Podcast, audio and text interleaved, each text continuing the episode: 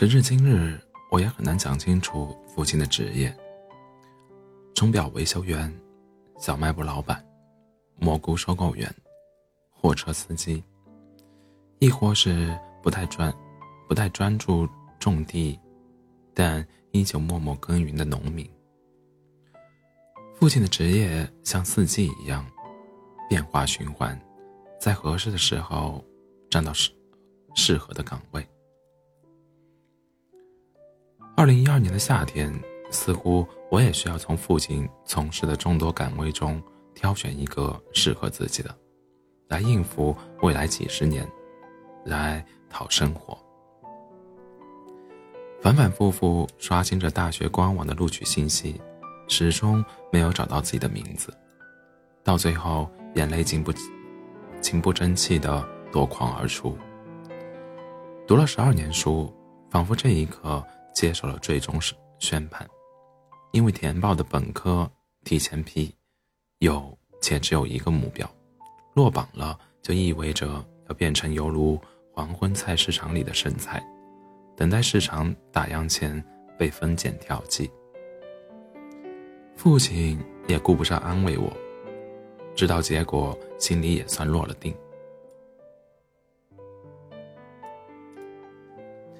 忙起身到院里装车，吃过晚饭还得动身去两百多、两百多公里外的冷库。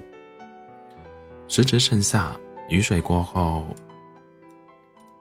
山上林子里会长出大片大片蘑菇，以松蘑和肉蘑居多。虽不比川西一带的松茸金贵，但也是老天爷的馈赠，给乡亲们。平贴几分收入，通常天微亮，村里妇女便成成群结队，挎着手工编织的箩筐上山，在树林里寻觅。依照捡到蘑菇的品相和数量，半天劳作可以收获十几到几十元不等。父亲便在这个季节成为十里八乡的蘑菇收购员，通常是五午饭后开着货车。走街串巷吆喝，收蘑菇篓，新鲜的大蘑菇，刚下山的大蘑菇。起初是纯靠红钟般的嗓子喊，后来才有了车载录音喇叭。听到父亲吆喝，忙活了一上午的妇女们陆陆续续把蘑菇搬出来。蘑菇这种鲜物不经放，待不了一宿的光景。除非是选择晾成蘑菇干，但晾干过程容易受天气影响，赶上连雨天会全部烂掉，再加上虫蛀损耗，远不如直接卖掉省事。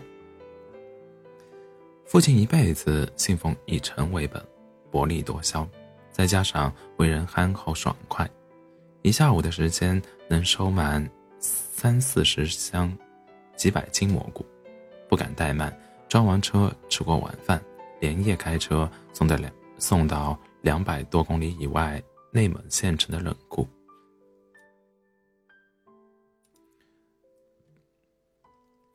电脑关机，拿上厚外套，我和往常往常一样，坐进货车副驾，和父亲一起送货。因为要走夜路，七扭八拐，路不好走，加上到了冷库得迅速过称路库。有个人跟车写车好些，开车时闲聊两句，也避免司机犯困。高考结束，我自然而然跟起车来，母亲留在家里照顾小卖部的营生。天微天微微亮时，还得下地除草、施肥，做些应季的农活。我喜欢坐车，也总能清楚分辨出父亲回家的动静。小学时，母亲下地做农活，留我在家看门写作业，顺道卖货。通常是他前脚刚走，我就打开电视机看动画城和大风车。母亲回来时，母亲回来时间基本固定，太阳将要落入太阳将要落入山峦的瞬间，母亲就会进门左手准备晚饭，所以我能。精准推算，给电视足够冷却时间。母亲回来一摸电视后背，以为我有听话乖乖写作业。可父亲回家时间不固定，小卖部靠着马路，不时有各式各样的车子经过。但我还是能清晰听到父亲的车，无论是以前的拖拉机还是后来的三轮车，一旦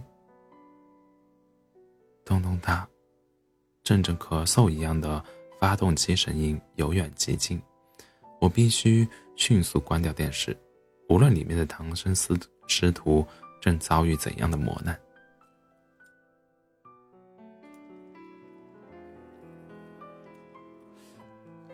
入夜后，凉风从车窗吹进车厢。三个多小时车程，父亲基本不歇，一口气从家里开到人库。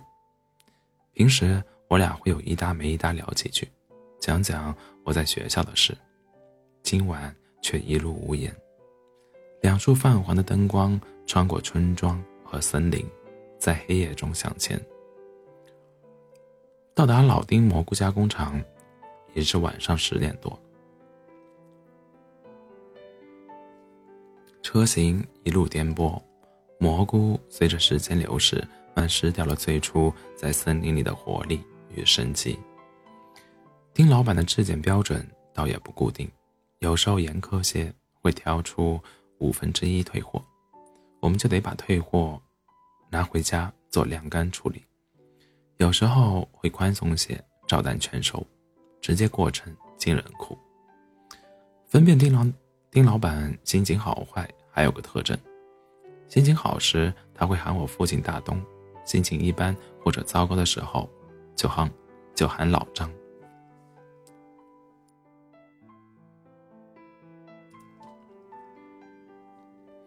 这晚车一进院，林老板就喜笑颜开：“来了，大东，快和少爷先进屋喝点水。”还顺手帮父亲拉开车门，我和父亲被这突如其来的热情弄得不敢轻举妄动。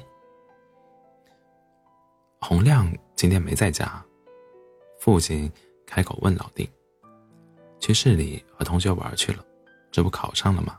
放他几年假。”洪亮，洪亮我见过，和我一届，一身腱子肉，也和我一样，一放假就帮着家里照顾营生。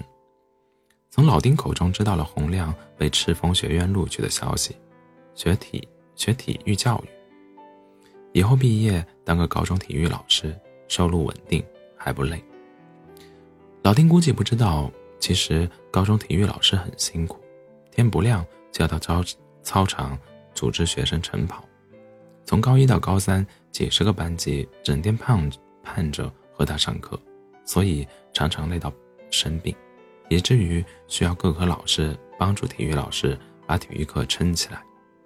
不过这些都是后话了。老丁心情好时，还常常会像复读机一样：“伟啊，你可得争口气，看你老爷子多不容易，哪有这么能干的人？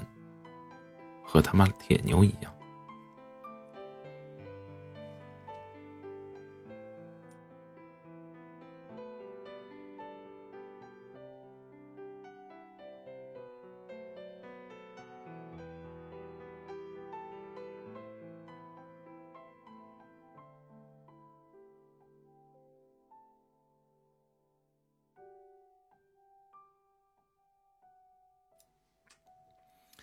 父亲也是笑笑。以后的儿子有出息了，我也和丁老板一样，天天坐办公室，不受这几把牛累了。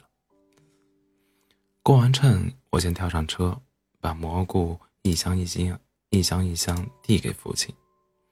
父亲则接过箱子，搬进冷库里码好，一趟一趟在零上二十度和零下二十度之间穿梭。因为远，我和父亲通常是。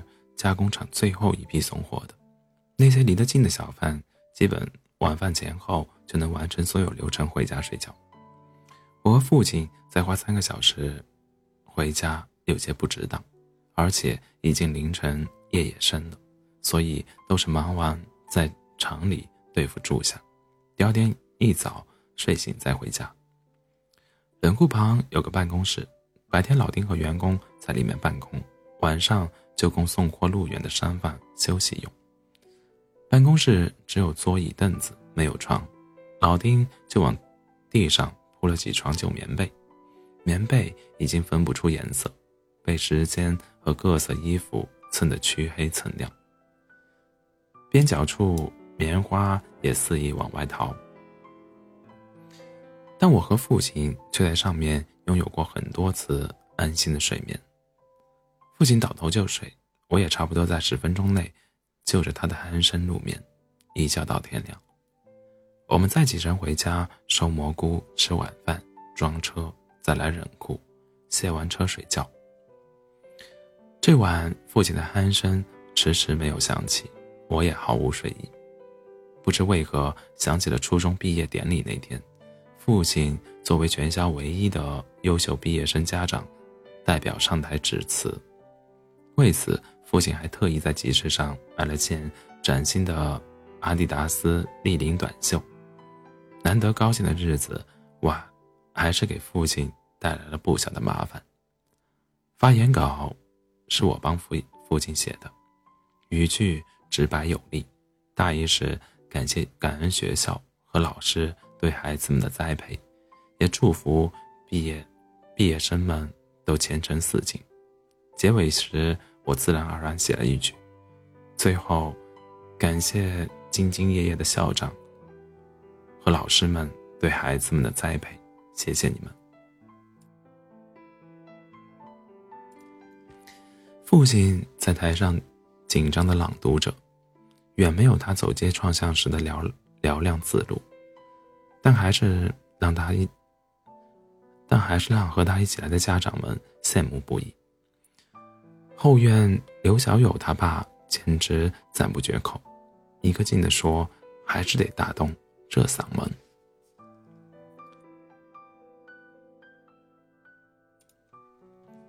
父亲在台上停顿了几秒。我满心欢喜，等待着他鞠躬谢幕，然后享受掌声。事实上，我也忘了发言稿距离结束还有一段。父亲继续念叨：“感谢课课业业的校长和老师们对孩子们的栽培，谢谢你们。”班上和我同月同日生的许峰笑得前仰后合，多亏班主任汪老师狠狠掐了他一下，他没。他才没从椅子上摔下去。父亲胖胖的身体吃力的在台上鞠了一躬，而后是我作为优秀毕业生代表上台致辞。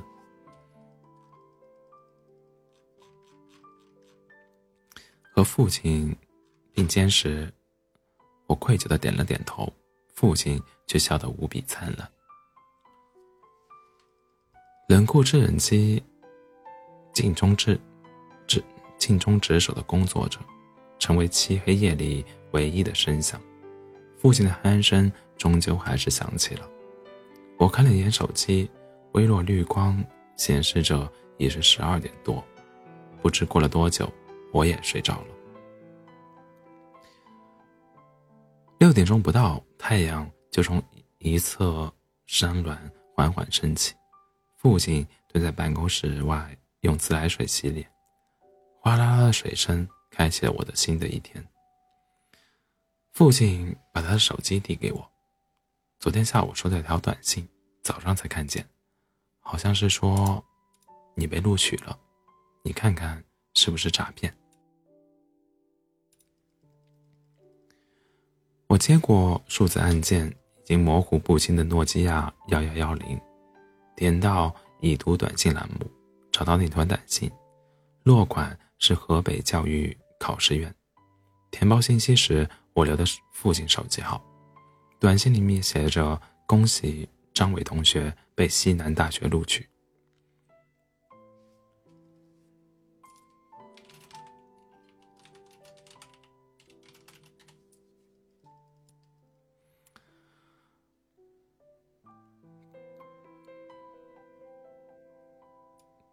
昨天在学校官网查了一天没有信，突然通知被录取，我也心生疑惑，担心受骗，赶忙给高中班主任季老师打了个电话。季老师说，以河北教育考试院短信为准，有时候学校官网信息会有延迟。末了，季老师说，季老师还说我表现不错，后续高中母校会有奖励给我。经过昨天的乌龙事件，知道被录取的新闻劲大打折扣，其他同学得知被录取都是欢天喜地，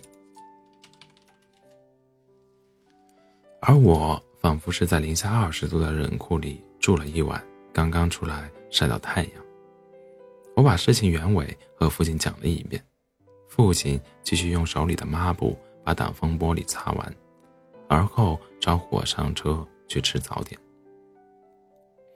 父亲把车沿着回家的反方向开到宁城县城，带我喝平泉羊汤。父亲喜欢喝羊汤，这一点我继承于他。点了两碗，点了两碗精品，六个烧饼。精品羊汤比普通羊汤料多，吃的吃着更过瘾。父亲大手一挥，招呼我落座。仿佛此刻我俩就是驰骋疆场、饥肠辘辘的勇士。用一碗当年康熙皇帝喜爱的羊汤和三个烧饼，犒劳满载而归。这么一说，三年前高中第一天报道，父亲送我去学校时，我俩也是喝的羊汤。高中所在地是我家所在辖区的县城，但因为离得远。平时基本上没来过。小学时在村子里读，第一个校舍就在我家小卖部对面，步行一分钟。课间我还常常回家揣两块大大泡泡糖，分给要好的同学。后来校舍搬到村头，步行十分钟。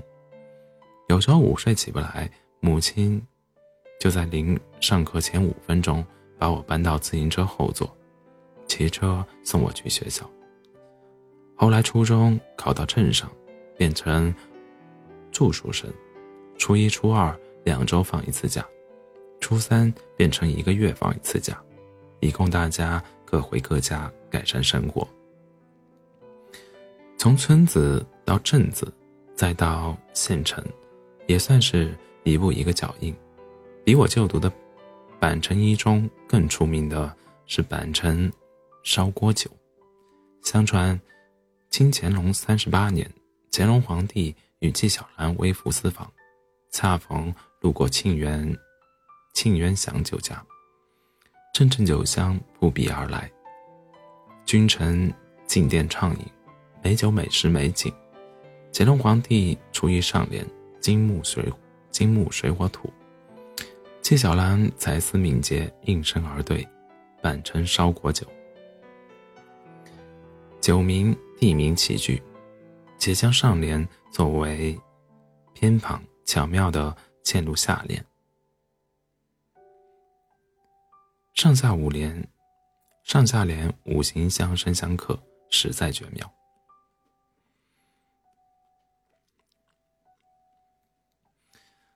货车绕着板城一中的招牌转了一大圈，也没找到合适位置停车。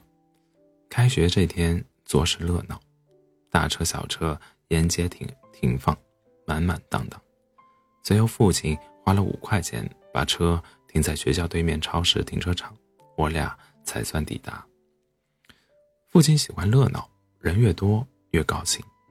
每逢过年，村子里都会有花卉表演，高跷、秧歌、皮影、皮影戏齐上阵，好不热闹。我最爱看的节目是二鬼摔跤。二鬼摔跤实则有一个人扮演完成，扮演者双手双脚皆穿靴，背上系着一体两面的人偶道具，扮演者躬躬身俯下，双手着地，背上的人背上的人偶陡然站站立，面目狰狞，怒目而视。扮演者一人分饰两角，全凭手脚功夫缠斗翻滚，观众叫好声越大，二鬼斗得越狠。最后以其中一鬼将，最后以其中一鬼将另一鬼掀翻在地告终。看得多了，我总能猜出，我总能猜到是哪一侧的鬼胜出，因为扮演者最后要站起身谢幕，让他倒立，让他倒立致谢，肯定不方便。农村不比城市，没有法定假期和周末，只有在过年这几天，老少爷们跟姑娘媳妇们。才难得休息，全部出来看花卉。人为里，人为里外层，外三层，里三层，外三层。个子不高的我站在地面上，什么也看不到。这时候，父亲就双手把我捧起，让我骑在他脖子上，就像飞机一路爬升，抵达平流层。骑在父亲脖子上，使我一下子获得了极佳的观赛视野。再向四周看去，我的几个同龄小伙伴也先后抵达抵达平流层。二鬼摔跤乃至花卉的参与者，都是一茬接一茬，总有一天摔不动了，扭不动了，就再由新的年轻人顶上来，全凭热情传，全凭热情。传承。听母亲说，父亲当年也是二鬼摔跤的一把好手，手脚并用，起承传，传合，二鬼灵，二鬼活灵活现，交替占据上风。最绝的是，没人能猜到最终是最终的胜利者是谁，因为父亲可以倒立谢幕。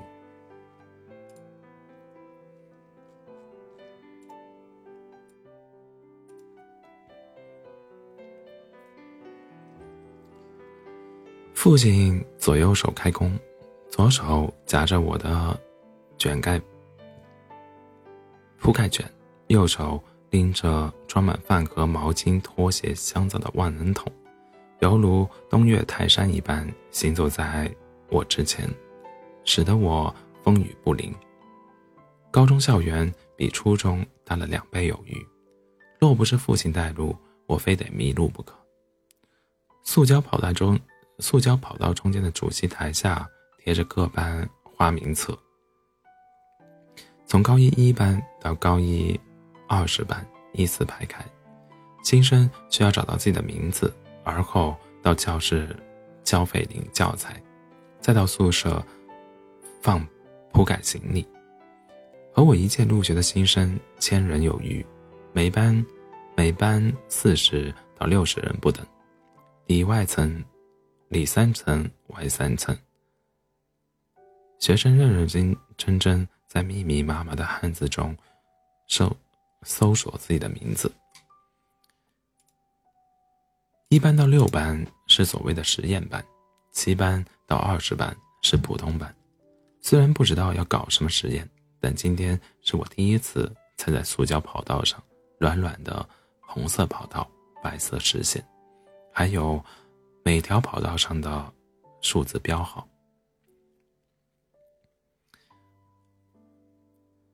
在人群里挤了一会儿，终于在第二张花名册第一行看到高一二班张伟，大沟中学五百五十三分。父亲拍了拍我的后背，说了声“不孬”，还是班里的状元。二班班主任季老师早已在教室等待多时。戴着黑框眼镜，梳着花白相间的辫子，期待一一认清未来三年他要陪他要陪伴的兔崽子们。季老师把我的名字和长相做好匹配后，和父亲寒暄了两句，大意是孩子们交到他手上就放心就放心吧，一门心思读书考试，别的啥也不用操心。季老师应该和父亲同龄，或者更年长些，因为他说自己从参加工作至今，二十多个年头带出不少状元。但乍一看，季老师比父亲年轻十岁有余。季老师把缴费单据递给我，同时还同时任命我为高一二班班长。他说我是第一名考进来的，可以适当花点时间配合他参与班级管理工作，也是一种锻炼。今天见到我这样还算老实，他觉得能信。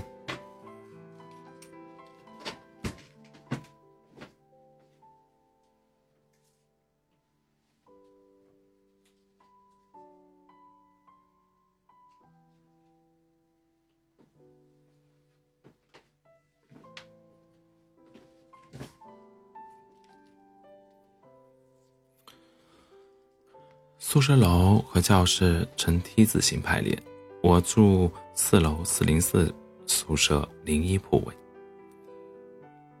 推开门，左手第一个上铺，床架上也贴心的贴着一张蓝色标签：张伟上铺，姚新达下铺。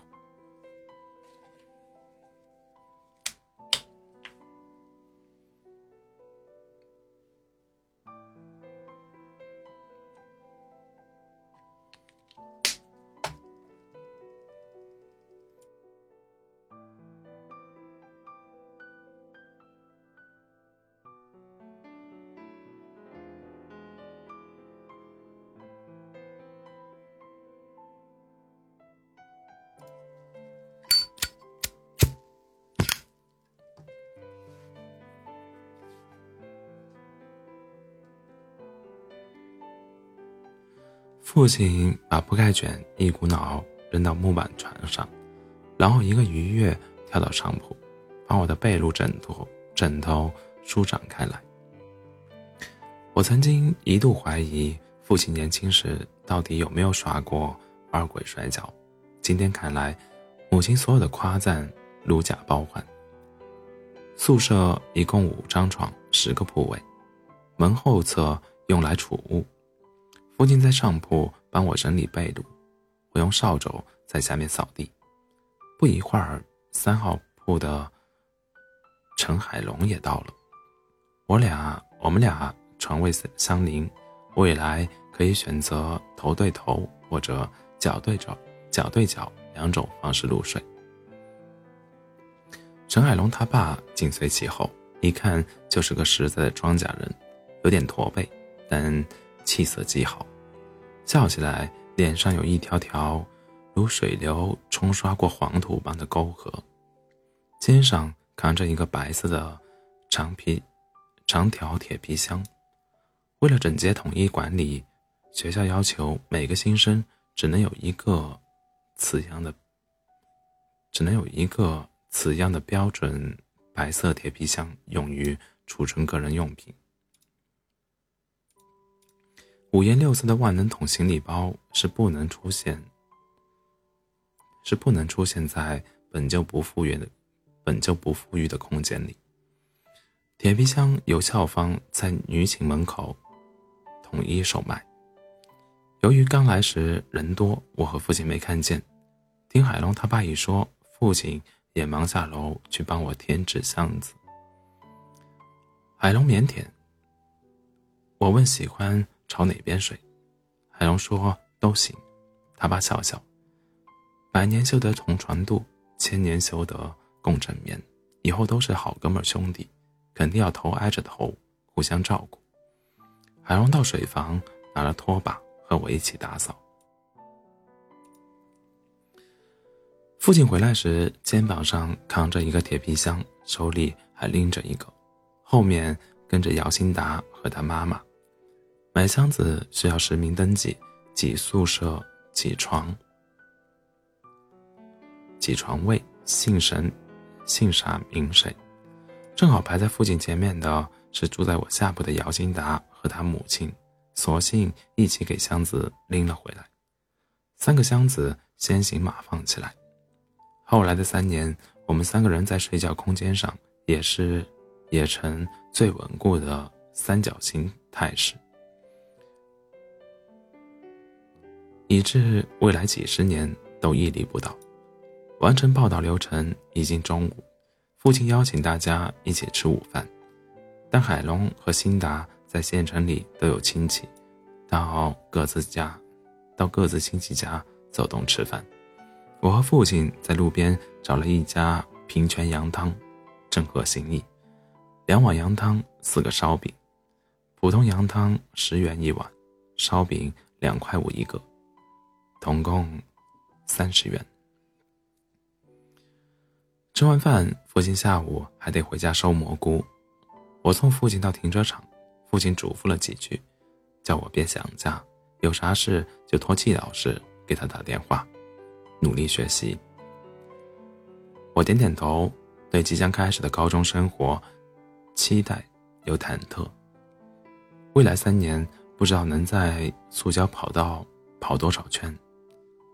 父亲缓缓发动货车，驶出停车场。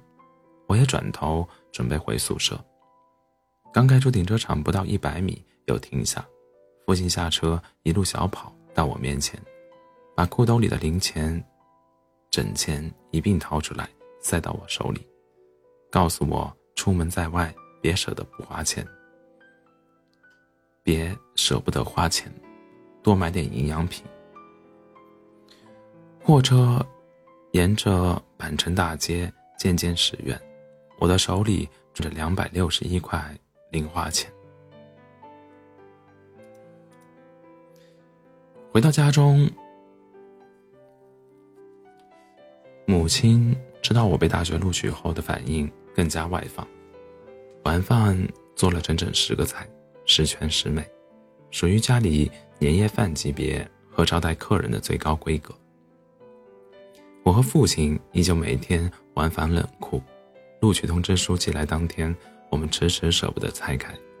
红色信封里装的不仅仅是通知书，更像是对一个家族渴望能走出一位以读书为生的人的准许。录取通知书印着学校气派的正门，门口立有一尊硕大的毛主席雕像，向着每一位经过的人微笑示意。我在 QQ 群里和辛达、海龙更新了信息，大家互相庆祝，也互相鼓励，互相勉励。姚辛达高考发挥失常，比三模最好成绩低了足足一百分，无奈选择复读。从头越，沧海，沧桑沧桑如海，苍阳如雪。我想，还有一个不可忽视的原因，是因为姚新达高二下学期。渐渐迷上文学，经常课上偷偷翻，偷偷翻阅一些课外读物。那时候，短暂又宝贵的午饭时间，新达会手舞足蹈的给我们讲述他又看到了哪些精彩选段，好像他没有上课，而是和主人公一起去大观园走了一遭。用他的话讲，文学是极致的生活和浪漫。陈海龙偏科的厉害，英语和语文满分一百五，几次模拟考他很少低于一百二，但数学却很少高于七十，最后综合下来成绩也算能看。未来几年到乐和石油学院研究欧美文学。开学的日子慢慢临近，我自信已经成年。可以一个人去学校报道，但父母终究不放心。平日里活动半径不超方圆三十公里的母亲，很想到儿子未来四年读书的学校看看，但他坐车时间一长就晕车，最终送我上学的任务还是落在父亲头上。从我家小卖部门口到学校正门距离大概是两千零二十一公里。需到北京转车，火车二十个小时起步，飞机相对快些。开学前后，火车票一票难求。查阅资料后，我第一次成功实践购买飞机票，知道了乘坐飞机的流程：购票、值机、托运行李、过安检、登机、吃飞机餐、下飞机。在对应转盘，转盘处拿行李，离开机场。出发当天，母亲五点钟不到就起床，厨房里发出清脆连贯的剁菜声。等我洗漱完毕，一个个胖嘟嘟的白菜鸡蛋馅水饺一圈一圈立在栗子上。上车饺子，下车面，寄托了农村对于家人远行和归来最实在的致意。吃过水饺，父亲把我的行李箱拎上拎上货车。大一新生的被褥由学校统一售卖，所以这次不用从家里带铺卷盖，带铺盖卷。本来父亲想把高一时给我买的白色铁皮箱也带上，但考虑到大学应该不至于只允许学生有一个储物箱，加之千里迢迢携带着实不容易，遂最终作罢。货车停在。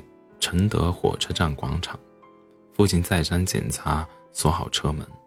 我俩乘坐火车前往北京，从北京站二号线转八号线，再步行两公里到南苑机场，一步一步顺利走进机舱。父亲靠窗，我居中。以我家小卖部为圆心，过往十几年，我和父亲最北到过宁城，最南。到过板城，一会儿将抵达千里之外的山城。女士们、先生们，我们的飞机已经推出，准备起飞，请您系好安全带，调直座椅靠背，放下座椅扶手，收起小桌板，打开遮阳板，并确认手机处于关闭状态。现在由乘务员进行客舱安全检查。谢谢。飞机缓缓行进，翅膀下的发动机低声嘶吼起来，前所未有的推背感把我和父亲紧紧摁在座椅上，这是驾乘货车无法获得的。我和父亲变得倾斜，直闯云霄，过了很久才恢复水平姿态。父亲的脸紧紧贴着机窗。目不转睛看着云朵之下的风景。我一直很喜欢坐在小卖部门口，看着天上的飞机拖着长长的白线，从一侧天边飞往另一侧天边，想着自己有一天也能在蓝天之上翱翔，比喜鹊和鹰还高。再看看下面的山和水，不知道那时候还能不能看清家里的小卖部。还有坐在小卖部门口乘凉的爸妈。飞机划过嘉陵嘉陵江畔，华灯初上，烟雾朦胧。落地江北机场已是晚上九点，学校迎新巴士早已收工，客运大巴一时也没找见。我和父亲打了台黄色出租车，直奔学校旁的快捷酒店。第二天一早。办理报到手续。我和父亲还有个共同特点，就是走到哪里都能睡着。无论是老丁办公室的地铺，还是重重庆的酒店，很快我们就在山山城做了第一个梦。我对简介上学校占地面积八千余亩的概念已有预知，但只有脚踏实地时。体会才更为真真切。我和父亲从正门进入，见到了巨大的毛主席雕像，又走了二十分钟，抵达第三运动场，三十多个驻车点依次排开，注册点旁还有非常多热情的学长学姐为新生答疑解惑，避免大家迷路。父亲和其他大汗淋漓的家长一起坐在爱心帐篷下休息。我则和青春洋溢的伙伴们一起排队等待注册。排在我前面的女生随身拉着一只硕大的行李箱，墨镜架在额头上，整个人仿佛散发着一种净圣洁的白光。这是我之前从未见过的画面。完成注册后，工作人员会把装着统一枕头。枕头被褥的行李袋递给新生，通常这个时候，爱心账本下的家长就会健步冲上来，挎住行李袋，而后和新生一起到寝室安顿，末了再到校医院完成报道后，报道最后一项体检。我排到了第二位，前面同学录取通知书展开时，我看见了上面的名字：江雪。孤舟蓑笠翁，独钓寒江雪，很诗意。工作人员递出行李袋时，并没有人从爱心帐篷里冲出来。我下意识伸出双手托住行李袋，江雪顺势把大袋子挎在千玺的胳膊上。他回头看着我，报以灿烂微笑，说了声谢谢。几秒钟时间里，我呆呆立在原地，说不出话来，只是在笑。江雪左手挎着大袋子，右手。拖着行李箱离开。父亲见我已到了对手，也上前帮忙。看到我的样子，以为天气太热，我中暑了。我拎着行李袋，按照新生指南地图，往李园六舍二幺七进发。父亲拖着行李箱跟在我身后。后来我才知道，当天报道的新生近一万人，不同的语言。不停不同的语音语调，交交汇在樟树林下，宛如交响乐一般。一路爬坡上炕，我不时回头看看父亲，确认他没有和我走散。一瞬间，突然发现，印象中山一样的父亲好像也没那么高了。原来需要骑在他脖子上才能看见的风景，此时一回头。就在眼前。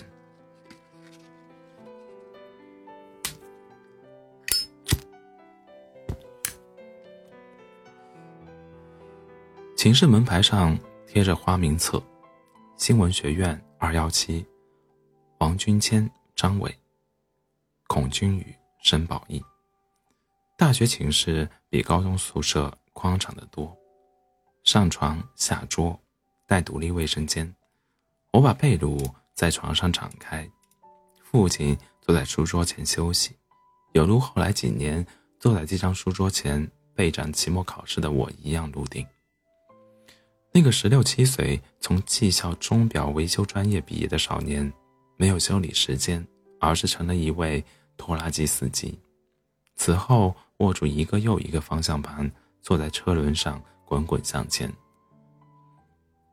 做完入学体检。我提议由我请客吃火锅，用高中奖励给我的三百块钱。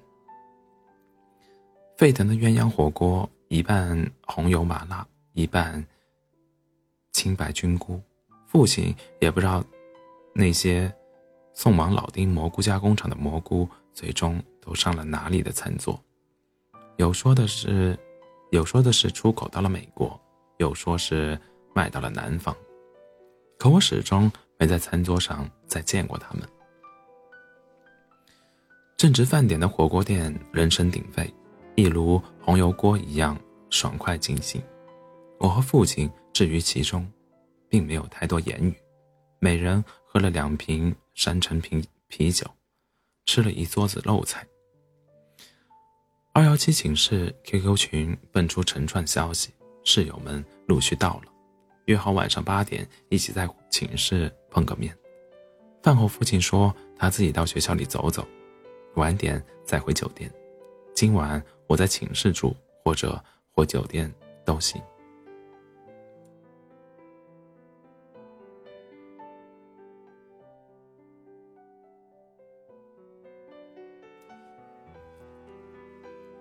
室友们都很健谈，口音也各有风味。各自带了不少家乡特产，我也从行李箱掏出板栗和山楂糕。为了今晚和大家坐在这里吃板栗，一路走了十二年。天南海北聊到十一点多，我们四个都不在寝室住下，各自回酒店陪陪父母，明天再回来。等我刷卡进到酒店房间，父亲还没回来。拨了电话，父亲说离得不远，放心。熄了灯，父亲躺在床上问我室友们怎么样，我说都不错，很有趣。父亲连说了几个好，就没再说什么。没过多久，我俩都睡着了。大学迎新，大学迎新接受接送站大巴车二十元一位，我和父亲坐上首班车，从学校正门到机场大概一小时车程。我和父亲在车上又眯了一觉。刚刚记事那会儿，每次父亲从外面出车回来，都要稀罕稀罕他的耳，胡渣扎在脸上的感触记忆深刻。两只小手扑腾着把他的脸颊努推开，笑声顿时把一天的疲惫驱散。喜欢坐坐车成了从小到大的爱好，总缠着要坐那台发动机像上了年纪的老头咳嗽一样的三轮车。困意说来就来，上一秒还东张西望，下一秒就倚在座位上轻轻打起呼。驾驶员不时还会用余光瞄着副驾上的小乘客，必要时伸出右手扶一下，免得一个刹车，小乘客滑到座位底下。等到了家，再把小乘客抱进被窝。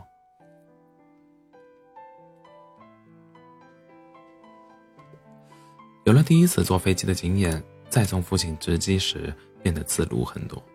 父亲没有托运行李。只背了一个我初中时用的双肩包，装着两件换洗衣服。办完手续，距离登机还有两个多小时。父亲到特产店买了两包印着“重重庆特产”字样的麻花，塞进双肩包。看了看手机时钟，和我说：“先回去吧。”他过安检到登机口。自己等着就行。我陪父亲往安检口走，快到快到时，父亲点点头。就送到这儿吧。出门在外，凡事多留心，好好读书。我倒像脱了线的风筝一般，毫不犹豫说了声放心。父亲随着等候安检的队伍一点点向前挪动。我站在原地目送着，准备等他回头时再给他一个自信的微笑，请他放心。父亲从裤兜里掏出机票和身份证递给工作人员，而后把双肩包轻轻放到安检机器上，双手侧平举，配合检查。我突然想起来。父亲返程落地是首都机场，我忘了告诉他首都机场到火车站的路线。那么大的北京，地铁、公交纵横交错，很容易迷路。我准备一会儿发短信把路线告诉他，再嘱咐他多注意身体。父亲完成安检，背起双肩包，向着登机口缓缓移动。父亲没有再回头看我。只是在空中轻轻挥了挥手，直到消失在走廊尽头。我也该回学校了，新的生活和世界已经迫不及待在向我招手。我想，我应该已经准备好了。转过身，我快步向返校的大巴车跑去，阵阵海浪声从身后向我奔涌，呼啸而来。